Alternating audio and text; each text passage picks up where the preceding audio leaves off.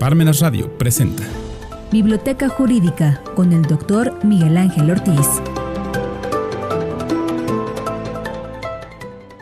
Buenas tardes, señoras y señores. Sean ustedes bienvenidos a Desde la Biblioteca de Miguel Ángel Ortiz Cabrera.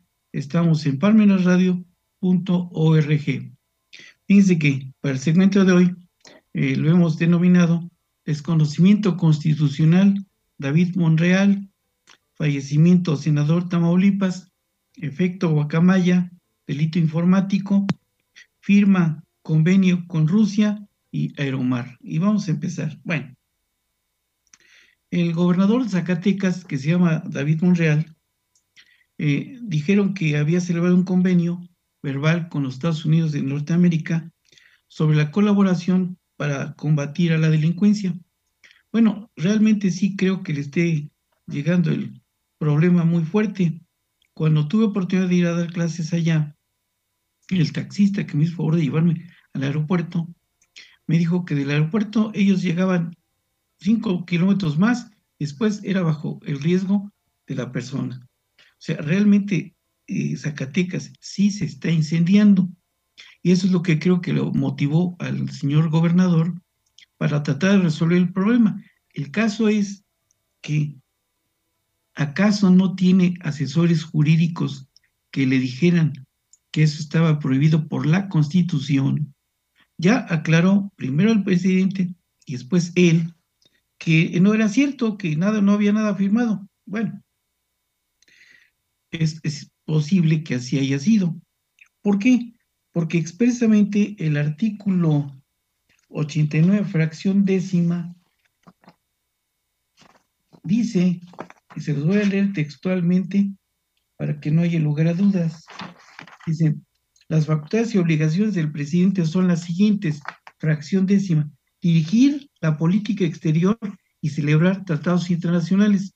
Y después, en el 117, fracción primera de la Carta Magna, que aquí está y se les voy a mostrar, dice, 117. Dicen que cuando quieren encontrar las cosas rápido, siempre sucede algo. Pero aquí lo tengo.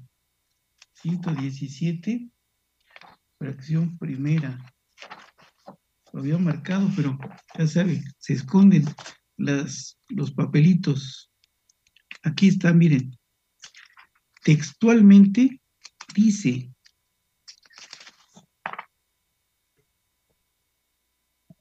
los estados están, no pueden, aquí ya lo encontré, artículo 117, los estados no pueden en ningún caso, o sea, no hay aquello de que pudiera, no, nada, celebrar alianza, tratado o coalición con otro estado ni con potencias extranjeras. O sea, si lo hubiese hecho, de todos modos sería nulo. ¿Por qué? Porque para eso está la federación. Y él tenía ese impedimento. Yo me pregunto, ¿qué no habrá habido alguien o él mismo? Ignoro si tenga una profesión, sea, abogado. Yo tuve oportunidad de conocer el nivel académico de los alumnos de allá y es bastante bueno. Y que no hubo alguno que le pudiera decir, señor gobernador, está usted impedido para esto, para que no se exhiba porque con eso lo único que demuestran es que su supina ignorancia. Bueno, entonces ya quedó aclarado y se me hacía raro que hubiesen hecho eso, pero bueno, ya quedó sin ningún otro problema. Siguiente punto. Falleció el senador suplente del ahora gobernador Américo Villarreal en un accidente carretero. Y es imposible que el gobernador vaya a pedir licencia ahora que acaba de asumir el cargo para regresar a su escaño.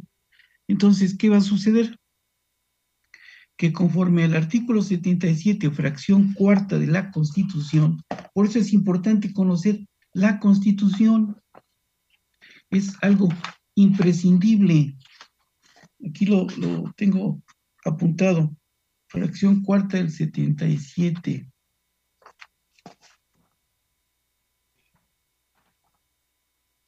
Dice, cada una de las cámaras puede, sin intervención de la otra, expedir convocatoria dentro del término de 30 días a partir de que ocurra la vacante para elecciones extraordinarias que deberán celebrarse dentro de los 90 días siguientes, con el fin de cubrir las vacantes de sus miembros, a que se refiere el 63 de esta Constitución, y en el caso de vacantes de diputados y senadores del Congreso de la Unión por el principio de mayor relativa, salvo que la vacante ocurra dentro del año final del ejercicio del legislador correspondiente.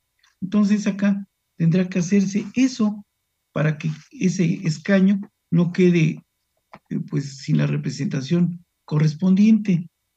Por eso, insisto, la Constitución es la Carta Magna y es de vital importancia conocerla textualmente en todas sus fases.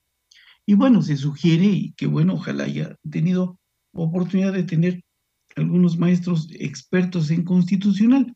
Yo tuve la suerte de tener dos magníficos juristas, uno vive, el otro lamentablemente ya no. El que vive es el doctor José Manuel Lastra y Lastra, y el que falleció fue el doctor Jesús López Monroy, que nos da unas clases extraordinarias en el posgrado en la Universidad Autónoma de Tlaxcala. Por eso aprendí algo de constitucional y como siempre fue de mi especial interés, por eso he seguido leyendo algunos libros, por eso sugerí que en algunas ocasiones el libro de Elisur Arteaga, que se me hace el mejor constitucionalista vivo que hay en este momento. También otro constitucionalista extraordinario que hay por el momento es el doctor Diego Valadez Ríos. Tiene muchos eh, libros publicados por el Instituto de Investigaciones Jurídicas de la UNAM y por la propia editorial Porrua. No le hago publicidad, sencillamente búsquenlos y ahí están, ahí se los han publicado.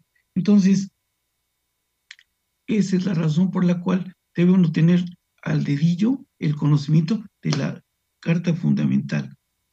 ¿Qué sucede? Si no la conocen, por eso suelen ocurrir tantos errores. Pero los senadores y los diputados tienen asesores. Que no les hagan caso es por su soberbia, pero debe haber muchos, y además les pagan muy bien, para que les den las instrucciones pertinentes, para que no cometan esos, eh, esas muestras de desconocimiento del derecho. Fíjense, es tan importante. Yo sugerí en alguna ocasión una plática que tuve con el doctor Miguel Carbonell que se hiciera una iniciativa de ley en la cual para ser diputado o senador se necesitaba tener que una licenciatura en lo que fuera, no todo sin derecho, porque por el hecho de haber atravesado por alguna universidad, aunque sea patito, algo se les debe haber pegado. Eso es mejor que nada. Pero él me dijo que no porque se rompió el principio de igualdad. Pero de lo contrario, no tenemos nada en contra de los señores diputados senadores que no tienen oficio ni beneficio. Pero bueno, vimos el caso penoso, que estuviera la señora Carmen Salinas o ahora la señora Lili Telles, que nada más sirve para injuriar, eh, proferir insultos, en lugar de que sea una situación de política, a, a mí no me interesa en lo mínimo su vida privada, pero sí me interesa que a cualquiera de nosotros, a su servidor, no lo asalten o no le roben. Entonces, se, se dedican a discutir trivialidades en lugar de hacer lo que tienen que hacer, buscar que el bien común. Hay tres fines del derecho. Tengo el libro y se me olvidó bajarlo. Seguridad, justicia y bien común. Y seguridad y la justicia nos conducen a el bien común. Pero si esta señora se dedica solo a proferir insultos, injurias, eh, y la otra señora Rabadán de igual forma, nada más sube a gritar, eso demerita la posición, la postura de un representante popular o representante de los estados. Porque no vamos a poder confiar en ese tipo de gente que no tiene ningún conocimiento en el derecho, que es el que rige nuestras vidas. Todas nuestras vidas están regidas por el derecho. Nace usted o cualquiera de nosotros, lo registra en el, lo inscribe en el registro civil. Eh, se muere usted, en el acta de función. Se casa usted, apuntan el matrimonio celebrado. Se divorcia, levantan el acta de divorcio. O sea, toda nuestra vida, se pasa en un acto, le levantan una infracción. O sea, no puede uno cruzar por la vida sin el mínimo conocimiento del derecho.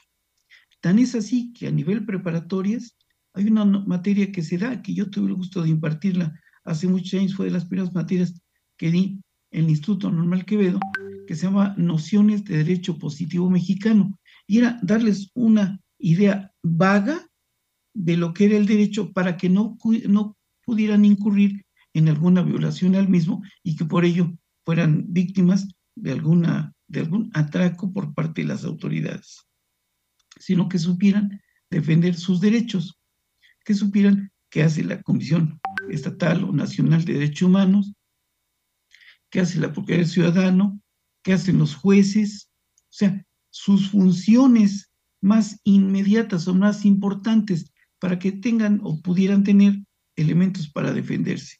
Pero bueno, lamentablemente no sé si esa materia se sigue impartiendo, espero que sí, de tal manera que la gente tenga o sepa qué hacer cuando enfrente algún problema.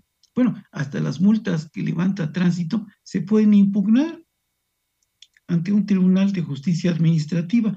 Antes eso no pasaba porque no existía ese tribunal, ahora ya existe y tienen bastante trabajo. Bueno, entonces, ojalá y pudiese haber una mayor difusión del derecho para que sepamos de qué forma nos podemos mm, defender frente a la actividad abusiva por parte de autoridades. Y cuando no existe ninguna norma que así lo establezca, ¿qué procede? El amparo indirecto.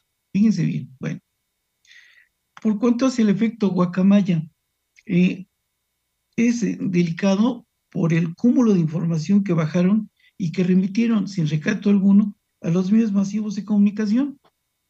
Son alrededor de 63 millones de correos electrónicos. El señor Pascal Beltrán entrevistó a un experto en seguridad digital. Él emitió sus puntos de vista muy razonables, muy coherentes, y dijo que de acuerdo a su leal saber y entender, los mm, las personas integrantes de Guacamaya Leaks estuvieron alrededor de 12 días bajando en tiempo completo toda la información que después difundieron en una forma indebida y que provocaron zozobra, inquietud en la sociedad civil. Pero independientemente de eso, cometieron un delito que desde luego debe hacerse el conocimiento de la Fiscalía General de la República. Fíjense que me di la, a la tarea ayer, que viene exclusivamente a eso, de verificar en el Código Penal la violación que existe a los derechos de autor. ¿Y saben qué? Nuestro país está en pañales en ese particular. Sin embargo, fíjense que para eso sirve el derecho comparado. Encontré este libro que ya tenía en copia, se llama Delitos Informáticos, Generalidades es de un doctor Santiago Acurio del Pino. Aquí está. Y vale la pena ir revisando. Aquí están los convenios de, de cibercriminalidad, por ejemplo, de la Unión Europea. Sea, cualquier país de Europa está más adelantado que de nosotros. ¿No sería mejor que nuestros diputados senadores pudieran actualizar eso acá, en lugar de estar discutiendo con quién tuvo que ver la señora eh, Lili Telles? creo que es de mayor trascendencia e importancia esto que la vida privada de la señora. Bueno, entonces, fíjense que eh, también de esa manera veo otro punto muy importante, pasando al siguiente. Eh, escuché que había eh, firmado el presidente de la República un convenio con Rusia y bueno, los periodistas, como todo lo están, están pendientes de satanizarlo, ¿qué fue lo que hicieron? Ah, piensan que se afecta o se pone en peligro la soberanía. No tienen ni idea los señores, solamente hablan de soberanía y piensan o dan una idea aproximada de lo que es soberanía. Pero les voy a decir una cosa, en el libro que aquí tengo de don Rafael de Pina, Diccionario de Derecho, aquí está. dice que la calidad que se atribuye al Estado como órgano supremo e independiente de autoridad y de acuerdo con la cual no tiene como institución dentro de su ámbito de competencia a nadie superior.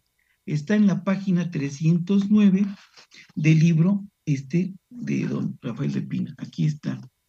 Soberanía. Aquí está. Lo que no se ve, aquí está. Y ven el libro, aquí está. Esto es importante porque fíjense que hay libros sobre ese particular.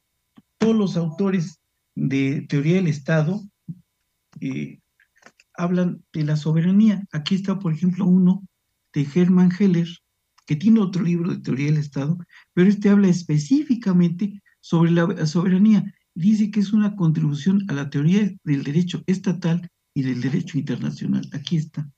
Y el libro aquí está. Y también tiene cosas muy valiosas.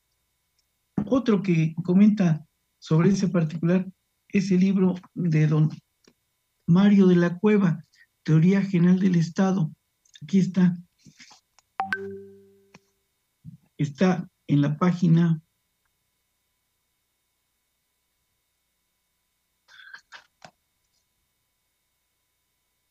empieza desde desde la 585 en adelante y la 500 la 607 habla de la defensa de la soberanía por Hermann Heller, el autor del otro libro que les acabo de enseñar. Es un libro magnífico. Don Mario de la Cueva fue uno de los íconos del derecho laboral en nuestro país, pero él había ido a estudiar a Alemania junto con don Eduardo García Maínez y cuando regresaron, el director de la época de la Facultad de Jurisprudencia de la UNAM les encargó la elaboración de un libro Don Mario La Cueva hizo la idea del Estado que ahí tengo atrás y después este. Y don Eduardo García Maínez hizo qué? Introducción al estudio del derecho. Entonces, se recomienda su lectura. Pero además de este, ya les he mencionado, pero se me olvidó traerlo, y el que tengo acá lo presté, el licenciado López Portillo, que también es una obra magnífica de teoría, que se llama Génesis y Teoría General del Estado. Y también hace un repaso fabuloso. Por ejemplo, en el primer capítulo habla sobre la metodología y explica las palabras sacramentales que existen siempre en toda la metodología. ¿Qué, cómo, por qué y para qué sirve la teoría del Estado? Nada más leyendo el primer capítulo entiende uno para dónde va.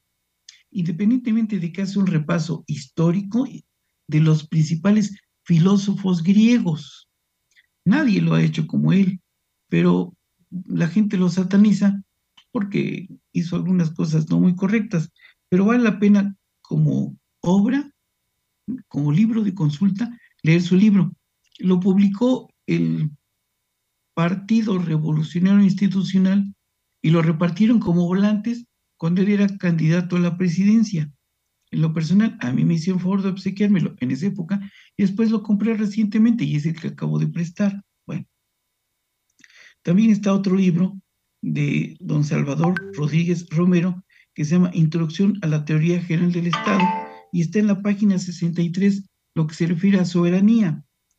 Y también existe este otro que me parece muy bueno, es Soberanía, un principio que se derrumba, de Roberto Vergali y Eligio Resta. Aquí está. Tiene cosas muy valiosas.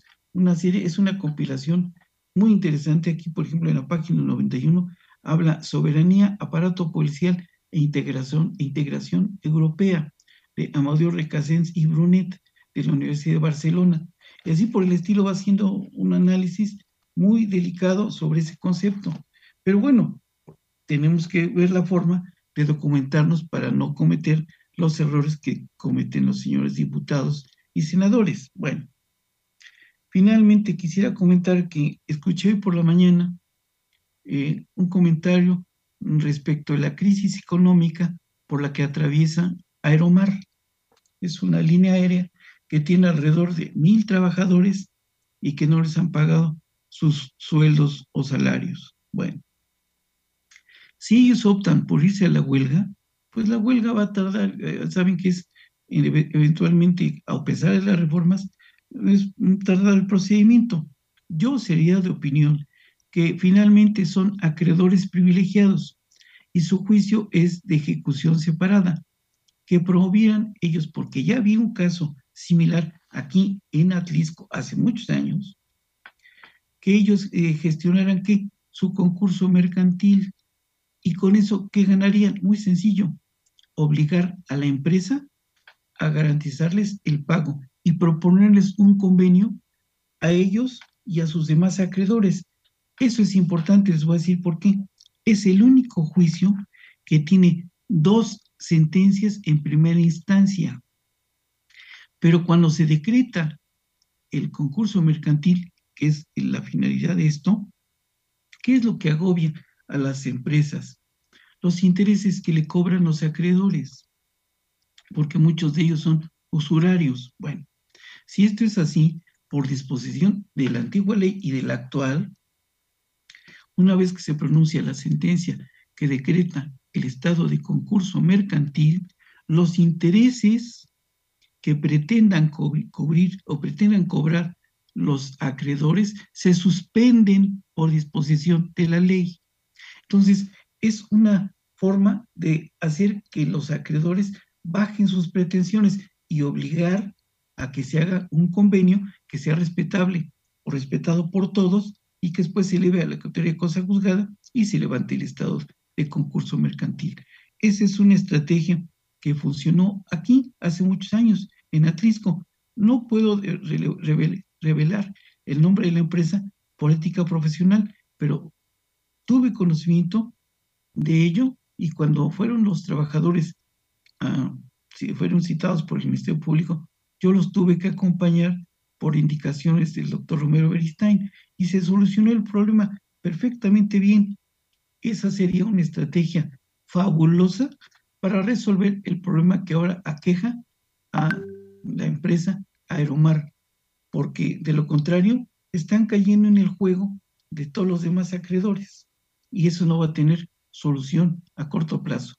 Tan es así que ya en alguna ocasión en este mismo medio expliqué cómo un abogado con el que viajé de Tuzla, México, representaba un sindicato de mexicana de aviación y cómo los habían llamado para pagarle. Fue de los pocos sindicatos a los que les pagaron totalmente sus adeudos.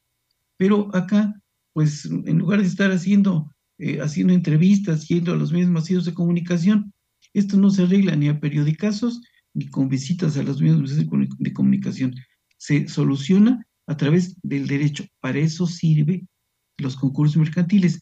En su esencia, y decirlo en forma coloquial, es para poner orden en el desorden de todos los acreedores que tengan, que tengan por, el momento aeromar y, y hacer que pueda subsistir o sobrevivir esa empresa, esa línea aérea, para que siga volando en el país.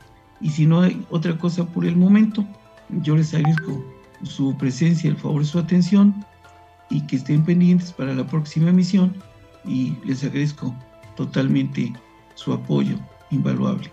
Muchas gracias, buenas tardes, buen provecho, hasta la próxima.